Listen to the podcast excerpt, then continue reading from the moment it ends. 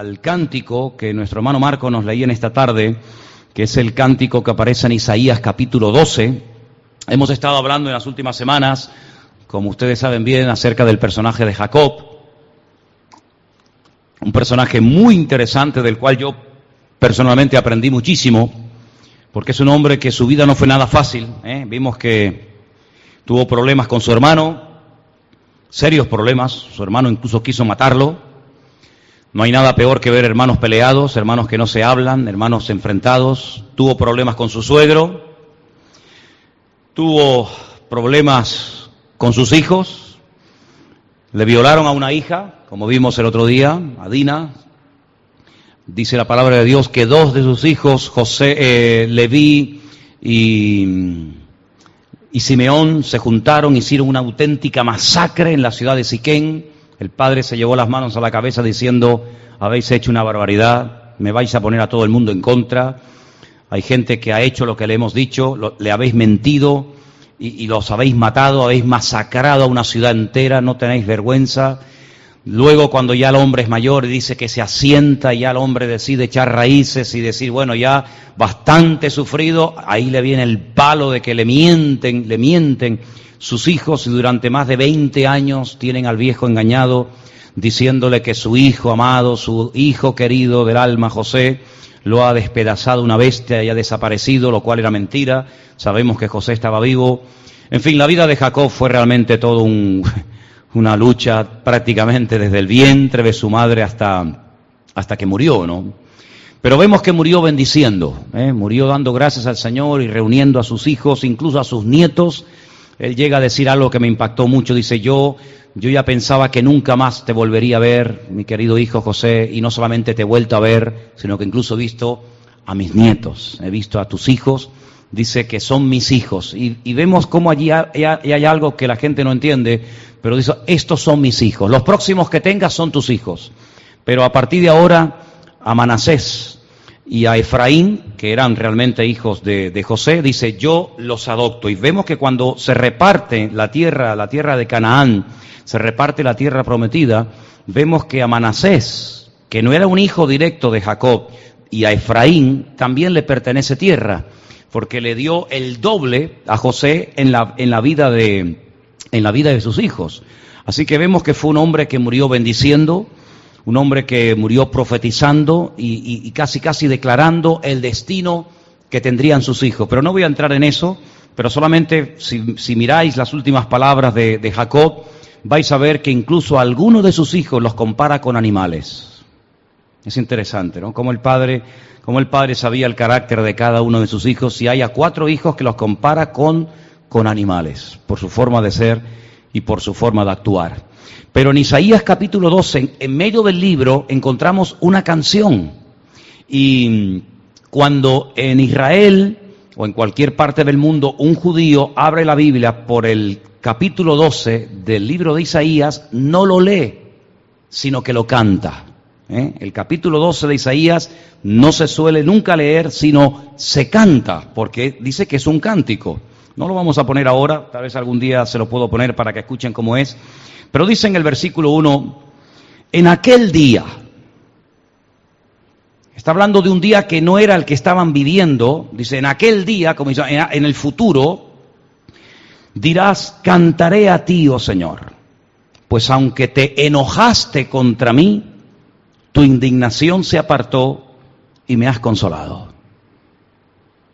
He aquí Dios es salvación mía. Me aseguraré y no temeré. Porque mi fortaleza y mi canción es Yah.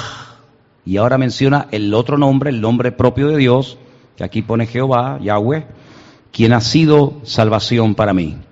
Sacaréis con gozo aguas de las fuentes de la salvación.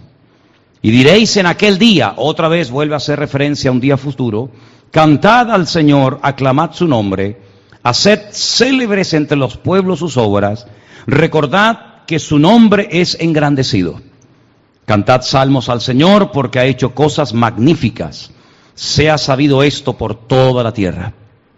Regocíjate y canta, oh moradora de Sión, porque grande es en medio de ti el santo, el santo de Israel. ¿Cuántos dicen amén? Aleluya.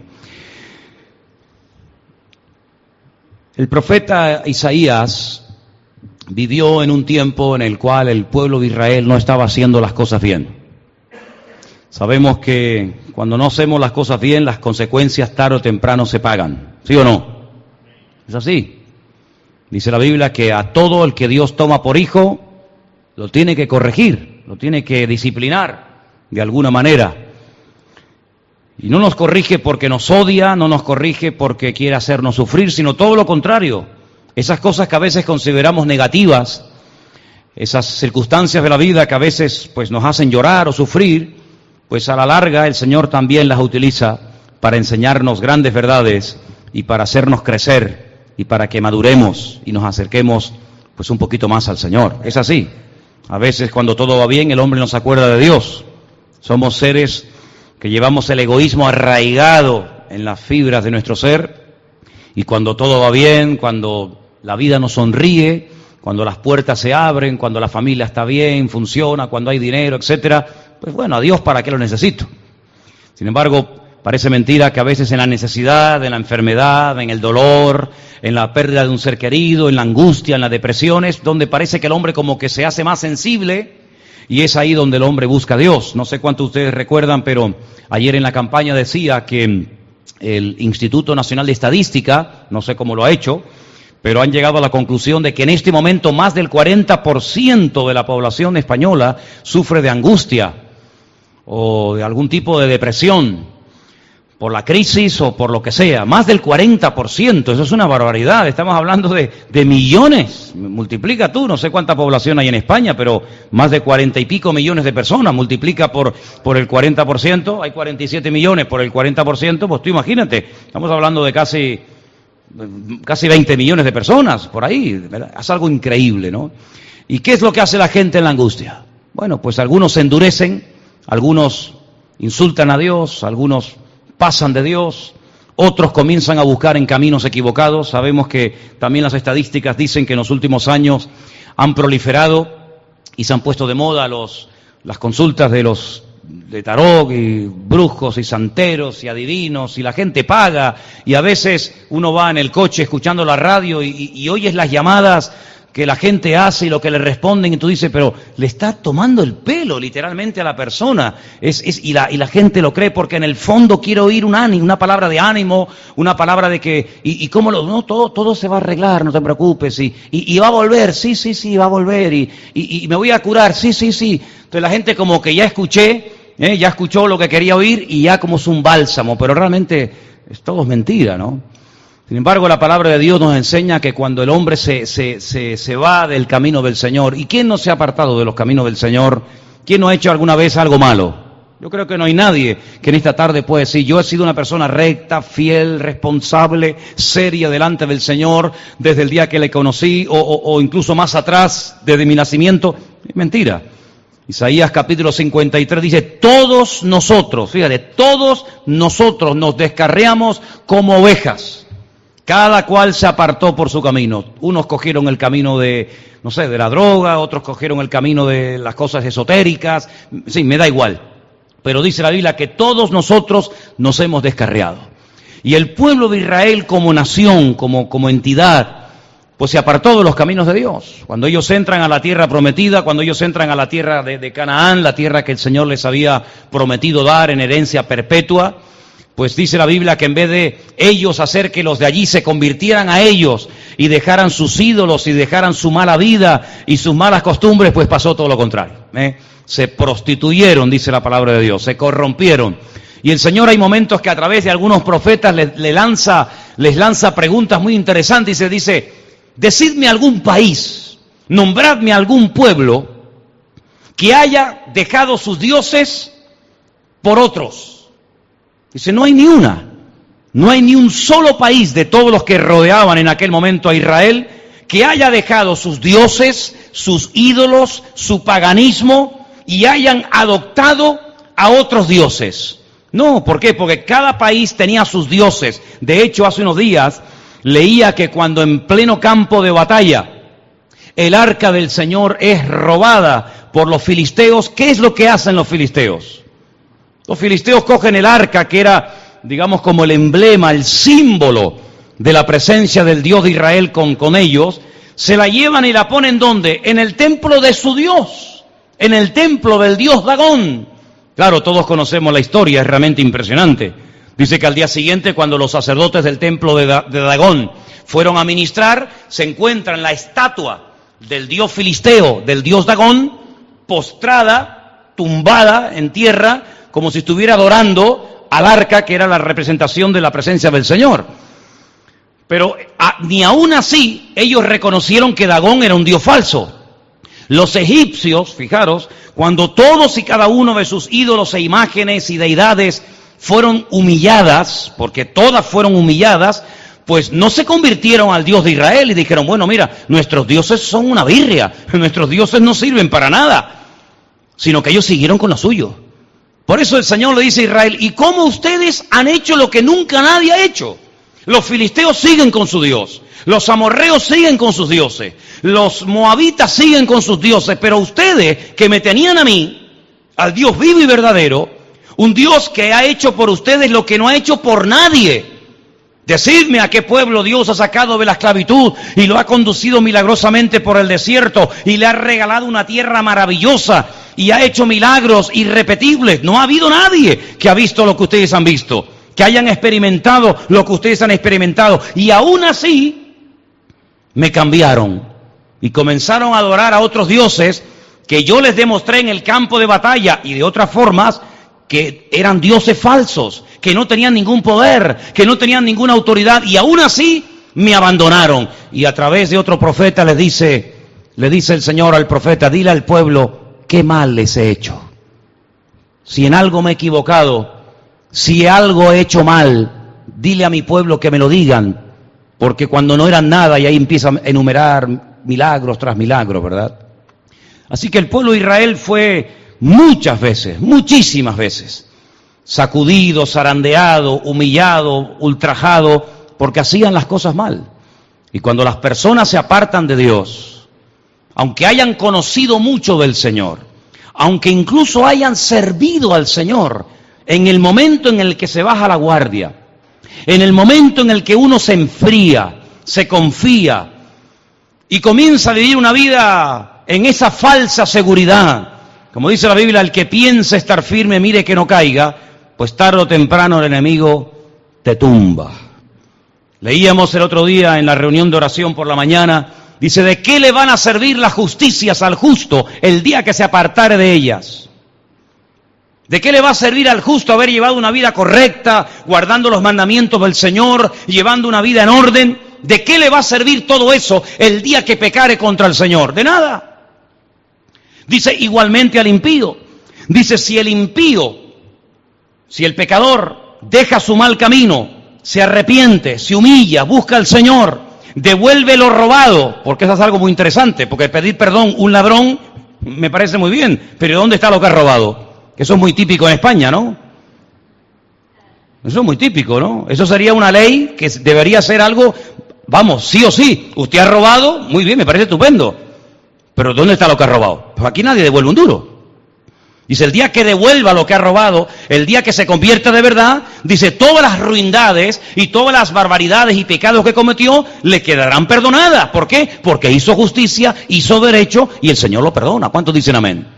Así que no podemos vivir de las glorias del pasado, porque yo he visto tantos casos de personas que iban bien, iban bien, pero se apartaron de los caminos del Señor se confiaron, se, vieron fuertes, recuperaron peso, vieron que ya podían dormir, vieron que ya controlaban, se apartaron de los caminos del Señor y el enemigo dice, ven, que te voy a demostrar que no, estás tan firme como tú, tú piensas.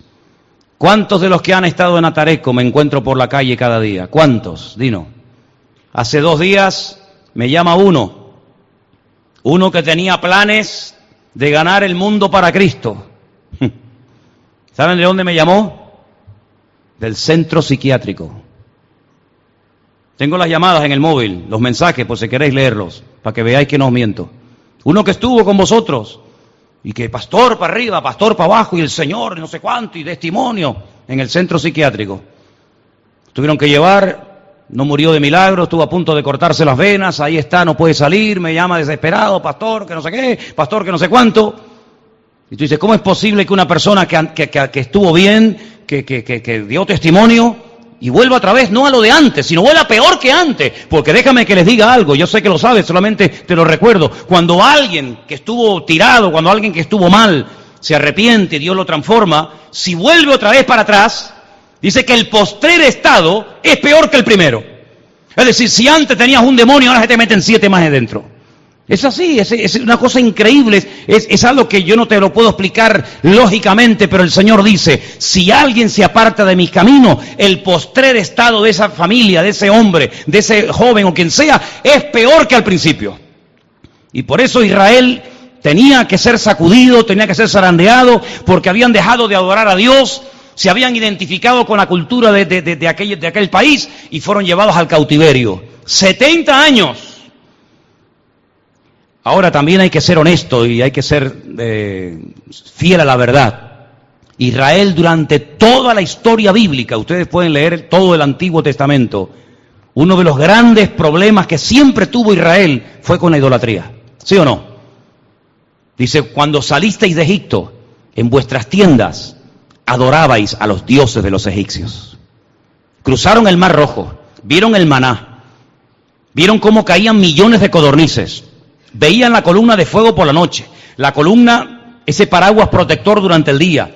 Vieron cómo el Señor estaba con ellos, pero por la noche, en vuestras tiendas, adorabais a los dioses de los egipcios. Es impresionante, ¿eh? es increíble. Pues amados, la palabra del Señor nos enseña que esta gente tuvo que ser sacudida y el Señor los manda al cautiverio, 70 años, y desde que volvieron del cautiverio, y eso hay que, hay que ser sinceros con esto, Israel nunca más tienen otros problemas. Pero Israel nunca más volvió a caer en el pecado de la idolatría. Señor les arrancó de cuajo esa debilidad, esa tendencia que tenían ellos y sus antepasados por los, por los ídolos. Y mira que en Israel hay imágenes, ¿eh? sobre todo los que habéis ido conmigo a Jerusalén, sabéis que allí hay pues todo tipo de imágenes y, algunas hasta en público, en lo alto de los edificios. Israel nunca más volvió a caer en ese pecado. ¿Por qué? Porque aprendió la lección. Y yo espero que cuando algo nos ocurra en nuestra vida, aprendamos, hermanos. Porque si no vamos a volver a tropezar otra vez en lo mismo. Si te pasó algo por dejar de orar, por dejar de congregarte, por bajar la guardia, si, si te sacudió, si algo te ocurrió, oye, abre los ojos, porque de sabios es corregir, Pídele perdón al Señor y vuelve otra vez al Señor y el Señor te va a fortalecer y el Señor te va a dar otra oportunidad. ¿Cuántos dicen amén? Así que el Señor le dice, cuando ustedes vuelvan, ustedes van a poder volver a cantar. Porque saben, hermanos, una de las cosas que al Señor le agrada y que el Señor nos pide, no es como algo opcional, sino el Señor nos pide que cantemos. Y todos los que estamos aquí podemos cantar. Lógicamente, unos cantan mejor, otros cantan peor, unos desafinan, otros no desafinan, pero tenemos una orden. Y dice el Salmo 100, que lo habéis leído esta tarde juntos, ¿acordáis? Cantad. ¿Pero cómo? Cantad alegres a Dios, habitantes de toda la tierra. Al Señor le gusta ver a su pueblo cantando. De hecho, en la carta a Santiago, dice la Biblia, o la carta de Santiago dice, ¿está alguno alegre? Dice, cante alabanzas. No pares de cantar, hermano. Hombre, si te han dicho que desafinas, si te han dicho que tienes una voz terrible, procura hacerlo sola, que no te rodee mucha gente, pero no pares de cantar. Alaba al Señor, dale siempre gracias al Señor por todo.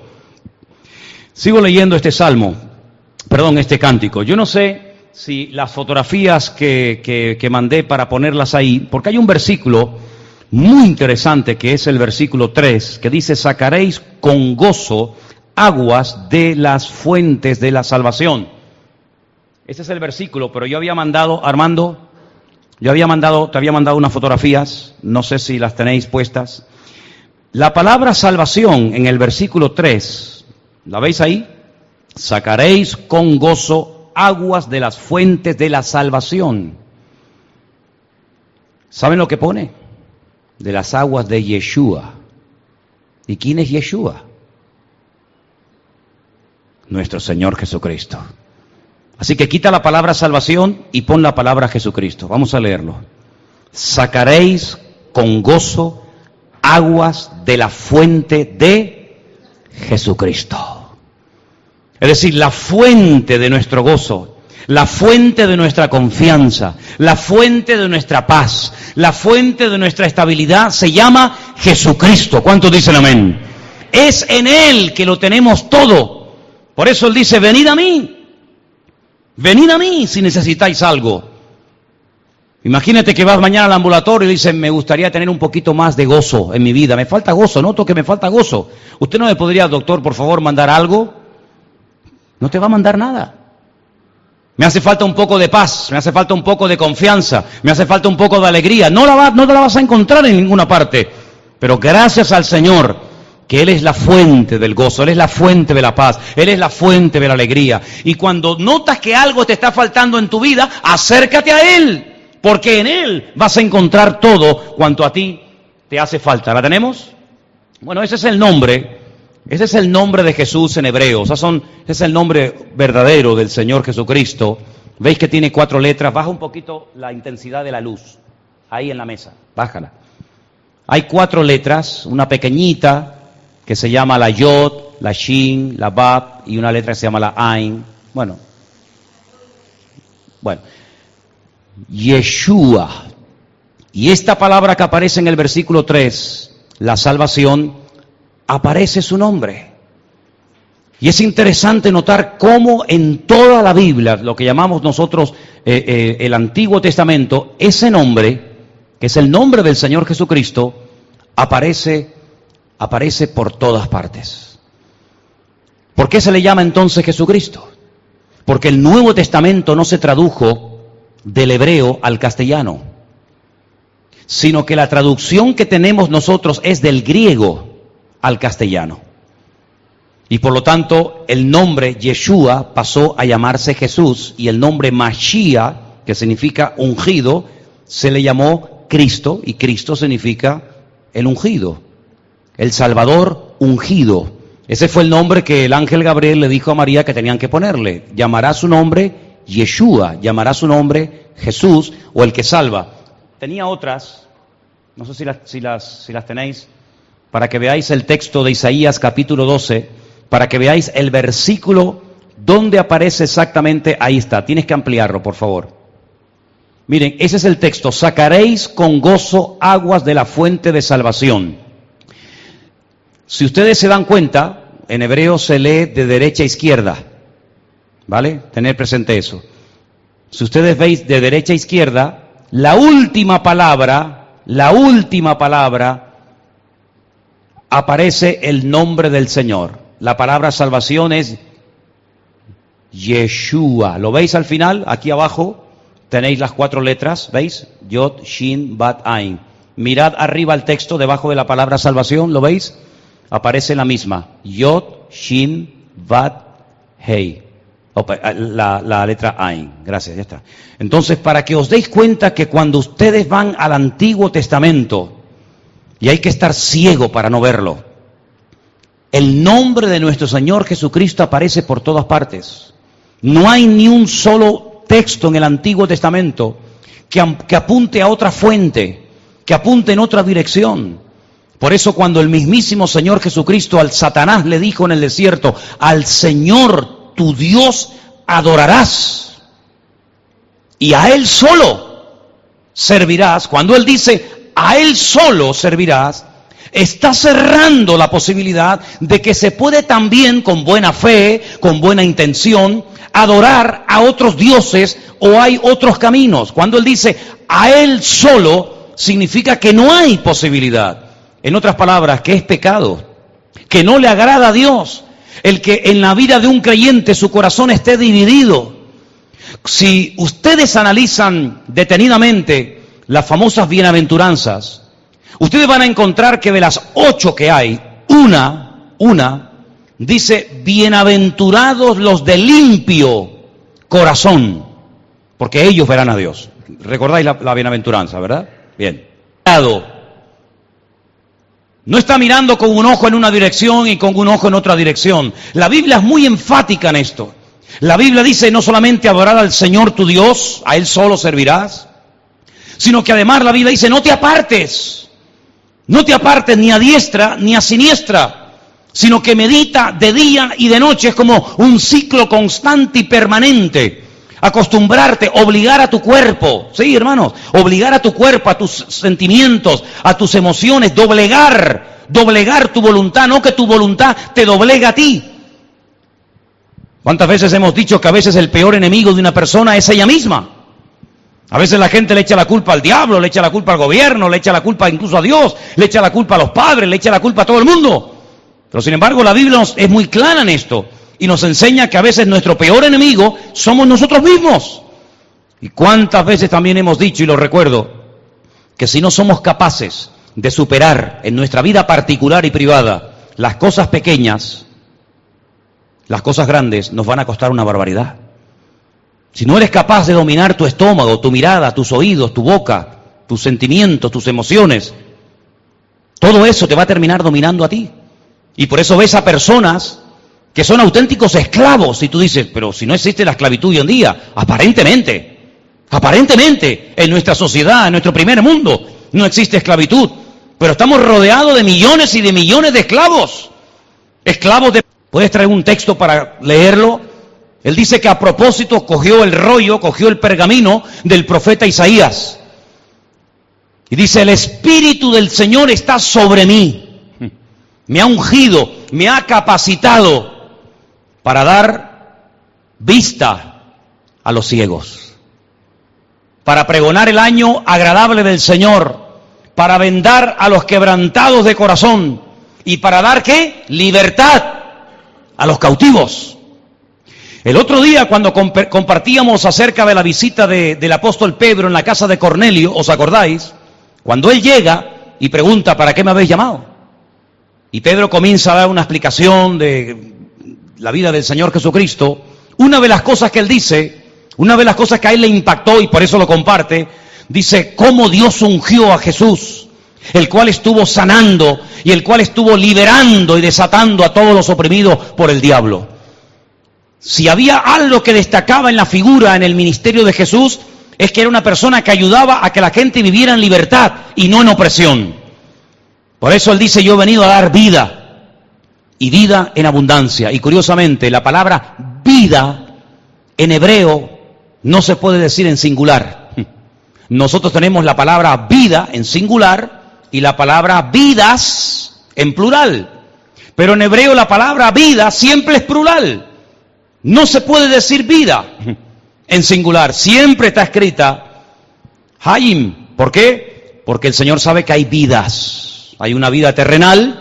Así que no estemos siempre mirando a la gloria como diciendo, bueno, mira, este, esta vida es un desastre, esta vida es un valle de lágrimas, esto es sufrimiento y, llanto y dolor, pero algún día llegaremos. No, no, no. Claro que hay luchas, claro que hay pruebas, claro que hay dificultades y bueno, podríamos hablar mucho acerca de esto, pero en medio de este mundo, nosotros los creyentes, y, ayer decíamos eso en la calle, les recuerdo, en medio de esta tormenta y en medio de este mundo que se ha vuelto loco y lleno de injusticias y lleno de barbaridades, nosotros podemos marcar una diferencia.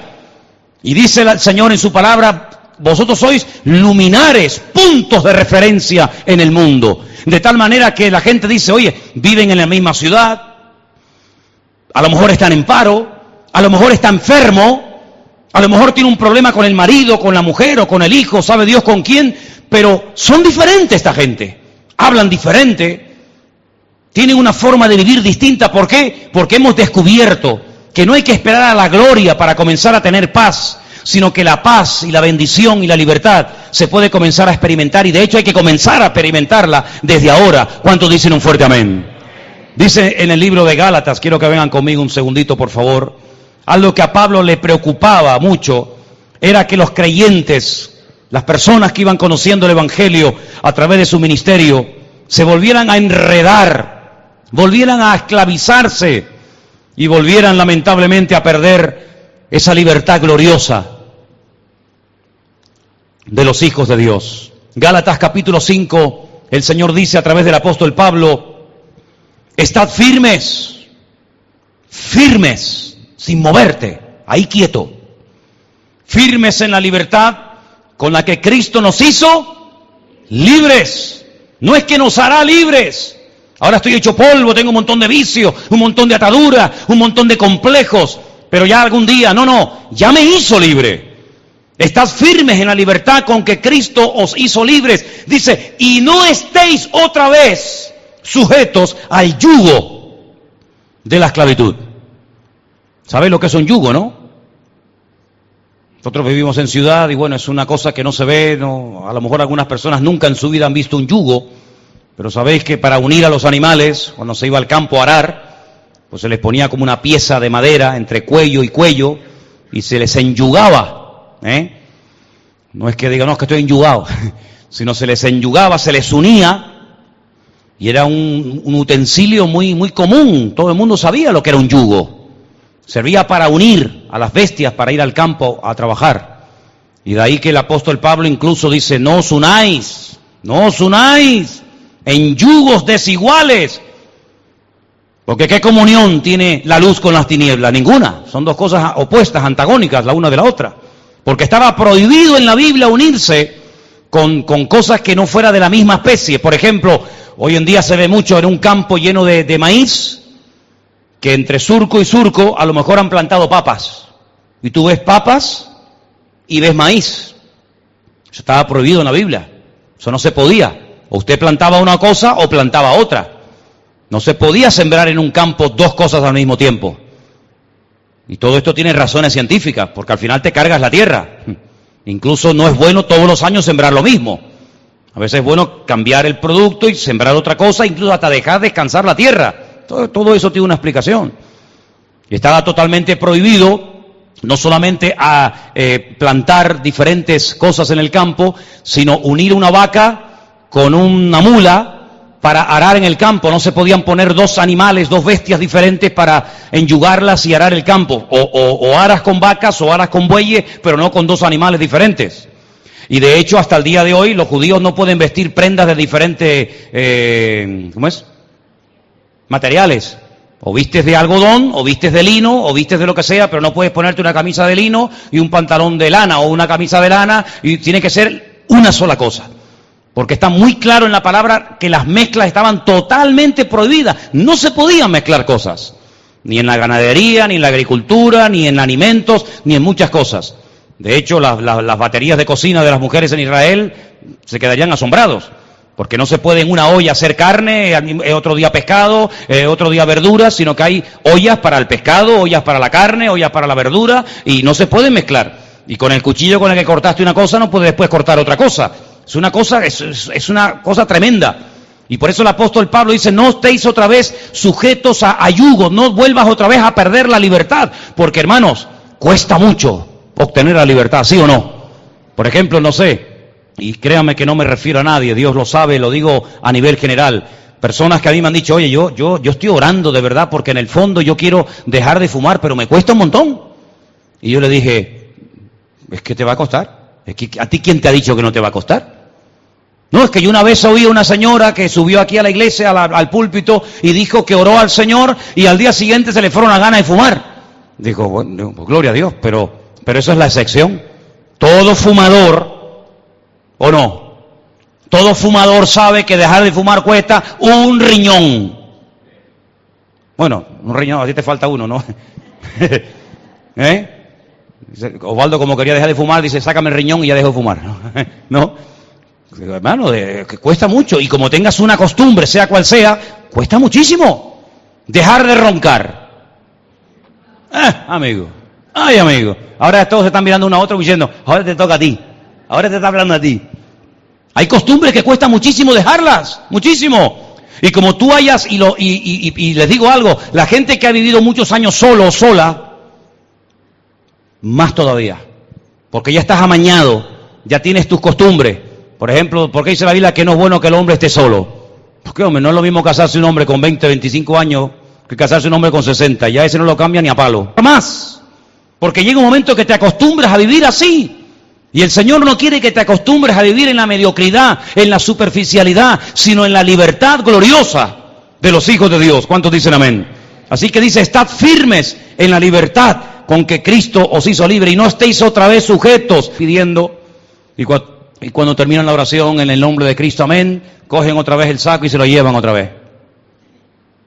Si has orado, deja la carga en los pies del Señor, confía en el Señor y Él hará. ¿Cuántos dicen amén? Y Él hará. Por eso el Señor les dice, algún día volveréis a sacar gozo de la fuente y la fuente es el Señor. Pero ¿cómo puede ser una persona realmente gozosa y feliz y en paz si no tiene al Señor? Saben que muchas veces me pregunto, ¿cómo puede vivir la gente hoy en día sin Dios? Qué duro tiene que ser la vida para una persona que no tiene a Dios en su vida. Aparenta estar bien, pero tiene que tener un vacío tan grande en su vida. Hay tanta gente amargada, incluso gente joven, ¿eh? ¿Por qué? Porque no tienen a Dios. Porque una de las cosas que Dios hace es quitarnos la amargura. Una de las cosas que hace el Señor es ponernos paz y ponernos tranquilidad. Y sabemos que nuestra vida está en las manos del Señor. Y podemos dormir en paz y vivir tranquilos. ¿Por qué? Porque Él es mi pastor. Y nada me faltará. ¿Cuántos dicen amén? Y por eso el último versículo, que es el que cantamos hoy con esa letrita en hebreo que les enseñé, dice, regocíjate y canta. Otra vez vuelve a la música. ¿eh? Regocíjate y canta. Me recuerda este versículo al versículo que Pablo dicta al que está escribiendo la carta en la cárcel y le dice, escriba ahí, regocijaos en el Señor siempre. Habéis visto que ese versículo está en Filipenses capítulo 4. Pablo está en la cárcel, a punto de morir, condenado a muerte, y él escribe cuatro cartas, o mejor dicho, dicta cuatro cartas desde la cárcel, y le dice al que está escribiendo, regocijaos en el Señor siempre. Y alguien dijo que el que estaba escribiendo la carta, mira a Pablo y dice, ¿qué? Otra vez te digo, regocijaos en el Señor siempre. Así está en la Biblia, lo habéis visto, ¿no? Seguramente habrá dicho, regocijarnos en esto en esta cárcel maloliente, fría, húmeda, donde todos los hermanos se han olvidado de nosotros, porque esa es otra, esa es otra. Dice que a Pablo todos lo abandonaron, todos. Incluso algunos de los últimos que le quedaron le causaron problemas. Dice, pero el Señor siempre estuvo a mi lado. El Señor siempre estuvo a mi lado, me dio fuerzas, me protegió, me libró de la boca del león siempre mirando, siempre confiando en el Señor. No, está fulanito, no importa, estará, estará predicando, estará haciendo otra cosa, pero el que tiene que estar conmigo está, que es el Señor. Aleluya. Y por eso termina eh, el profeta Isaías diciéndole al pueblo, regocijaos o regocíjate y canta, oh moradora de Sión. La palabra morar, o el verbo morar o vivir, en hebreo es lagur. Yo vivo, anigar, yo vivo. Pero aquí no, sale el verbo morar o vivir, sino sale el verbo la shevet. Es eh, la shevet, de ahí viene la palabra Shabbat. ¿De dónde viene Shabbat? De Shevet. ¿Qué es Shevet? Siéntate, relájate, tranquilízate, no te muevas, disfruta de la vida. Y por eso el texto realmente debería decir, más o menos, regocíjate y canta, eh, tú que que estás tranquila, tú que estás asentada, posada, no que, que vives. Porque el verbo lagur en hebreo es uno que vive pero que se mueve de un lugar a otro, porque hay dos verbos en hebreo para, para decir el, el concepto vivir. Y lagur es el que se traduce como peregrino o como extranjero. Hay gente que vive en el desierto pero son nómadas, viven en el desierto pero hoy están aquí, mañana están allá. Son personas que montan su campamento, su tienda de campaña, viven en el desierto, pero ¿dónde? Bueno, hoy aquí, mañana allá, y, en un año están en 20 sitios diferentes. Pero ese no es el verbo que aparece aquí. La Shevet significa alguien que está asentado, con raíces, bien cimentado, que no se mueve, que está firme, y por eso dice, a ese que está firme, a ese que no se mueve, a ese que no está ahora aquí, mañana allá, ahora creo, mañana no creo, sino a ese que está eh, firme, estable, con raíces, a ese, a ese, dile que se regocije. A ese persona, a ese pueblo, dile que cante. Porque verdaderamente son los que están firmes en el Señor, los que no se mueven, los que no son fluctuantes, llevados por doquier de todo viento de doctrina, como dice Efesios capítulo 4, esos son los que verdaderamente descubren el gozo, el, canto y la paz en el Señor. ¿Cuántos dicen amén? Hay gente que no disfruta ni como mundanos ni como cristianos. ¿Por qué? Porque no están 100% en el mundo, pero tampoco están 100% en el Señor. Entonces no disfrutan, entre comillas, digo lo de disfrutar, ni de lo que el mundo te ofrece, pero tampoco disfrutan 100% de lo que el Señor te ofrece, porque estás en tierra de nadie. Dicho de otra manera, es lo que dice el Señor a la última iglesia en la Odisea. Ojalá fueras tibio, o perdón, ojalá fuera frío. Ojalá fueran calientes, por lo menos ya te has definido. Por lo menos yo frío. Bueno, ya está. Yo caliente. Pero tú qué eres? No eres ni una cosa ni otra. No sabes si entras o sales. Eres tibio. Y es la única vez en la Biblia que el Señor emplea una expresión tremenda. Dice a los tibios, yo los vomitaré de mi boca. ¿Cómo está tu vida en esta tarde delante del Señor? ¿Estás centrado en el Señor? Gloria a Dios. Pues puedes cantar, puedes regocijarte, tienes paz. Y lo dijimos una vez y con esto ya termino. Paz no es ausencia de guerra. Paz no es decir, bueno, no tengo guerra, todo me va bien, por eso tengo paz. Eso no es paz. Paz no es ausencia de guerra, es más. ¿Se acuerdan que una vez les dije que cuando Isaí llama a su hijo pequeño David para que le lleve comida a sus hermanos que están en la guerra, ¿se acuerdan? Estaban con Saúl peleando contra los filisteos, les dice, vete y mira a ver dice aquí en español, dice, mira a ver cómo están tus hermanos. Pero en el texto original dice, vete a ver cómo está la paz de tus hermanos. Porque cuando le preguntas en hebreo a una persona cómo estás, no le estás diciendo cómo estás, le estás diciendo Mashalonja, ¿cómo está tu paz? Eso es lo que tú le estás diciendo. Si no es creyente y pasa del tema de la paz, le dices Manishma, ¿Qué pasó? ¿Eh? Ese saludo y oh, oh, ¿qué pasó? Pero cuando tú le hablas a un creyente, le preguntas más shalonja, ¿cómo está tu paz? Y yo te pregunto en esta tarde, ¿cómo está tu paz? La paz está como tú quieres que esté. Si estás firme con tu mirada en el Señor, aunque estés en plena guerra, el Señor está contigo. ¿Saben por qué se han quedado en un 75% de la franja de Gaza sin luz. No tienen luz. ¿Saben por qué? Porque ellos, los de jamás, ¿saben lo que significa la palabra jamás? Es que podríamos estar hablando horas. ¿eh? Jamás, ¿saben lo que significa? Violencia. Eso significa jamás, violencia. El grupo de los violentos, cuyo objetivo es asesinar al mayor número posible de infieles, sea quien sea, judíos, cristianos o quien toque. ¿Saben por qué están sin luz en muchas de sus casas? Porque ellos mandaron un misil contra el Estado de Israel y el misil se dio la vuelta, se dio la vuelta y les rompió un torreón, una planta eléctrica y les dejó sin luz. Les mandé hace unos días unas fotografías a algunos de ustedes y le preguntaba a un periodista francés, a los palestinos, ¿ustedes no saben apuntar mejor? Sí, sí, nosotros lanzamos el misil contra poblaciones, contra Tel Aviv. En Tel Aviv vive más de un millón y medio de personas. Es muy difícil apuntar contra una ciudad de un millón y medio de personas y no darle ni a uno. Tiene que ser muy malo. ¿Sí o no? Si pasa un, un pájaro y no le das, oye, es que era uno. Pero si pasan un millón de pájaros, aunque no le apuntes a ninguno, tú apuntas y alguno caerá. Dice, ¿por qué no le dais a los objetivos? Dice, porque el Dios de ellos nos lanza o desvía los cohetes en otras direcciones. Y eso que todavía, eso que todavía no han reconocido al Señor, al Yeshua, como su Salvador. ¿Qué será el día que ese pueblo, que lo van a hacer, reconozca a Yeshua como su Salvador? Será algo tremendo, ¿verdad? Pero nosotros que estamos aquí esta noche, sabemos que Él es nuestra salvación, nuestra paz y nuestra seguridad y nuestra libertad. ¿Por qué? Porque le hemos conocido personalmente. ¿Cuántos dicen amén? Vamos a orar. Ahí donde estás, hermano querido. Cierra tus ojos. Dale gracias al Señor. Aleluya. Dile al Señor,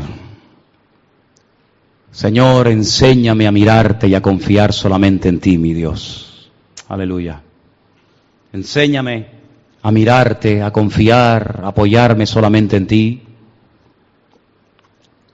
Porque si te miro a ti, Señor, tendré paz, tendré tranquilidad, podré cantar a mi Dios. Aleluya. Podré dormir en paz.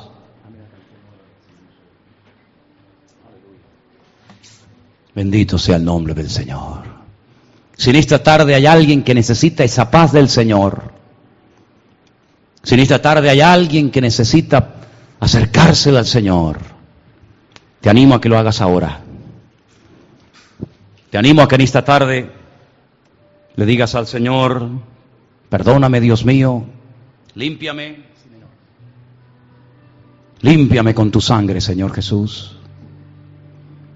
Porque yo quiero, Señor, confiar en ti, no temer de nada ni de nadie, sino tener mi confianza siempre en ti, Señor. Bendito sea tu nombre, Señor Jesús. Ahí donde estás, habla con Él, ora con Él. Y dile, Dios mío, límpiame, Señor. Que nunca la ansiedad, los nervios, la angustia, la preocupación se apodere de mi vida, Señor. Tú guardarás en completa paz aquel cuyo pensamiento en ti persevera, por cuanto en ti ha confiado. Dale gracias al Señor porque le has conocido. Pídele fuerzas para ser fiel hasta la muerte y no te apartes nunca de sus caminos. Aleluya.